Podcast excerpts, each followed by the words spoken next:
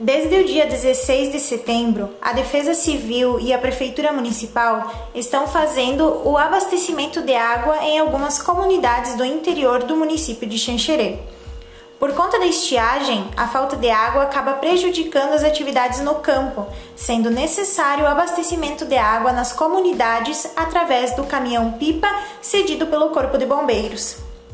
A linha Bom Jardim é a comunidade com mais demanda onde seis famílias contam com abastecimento diário.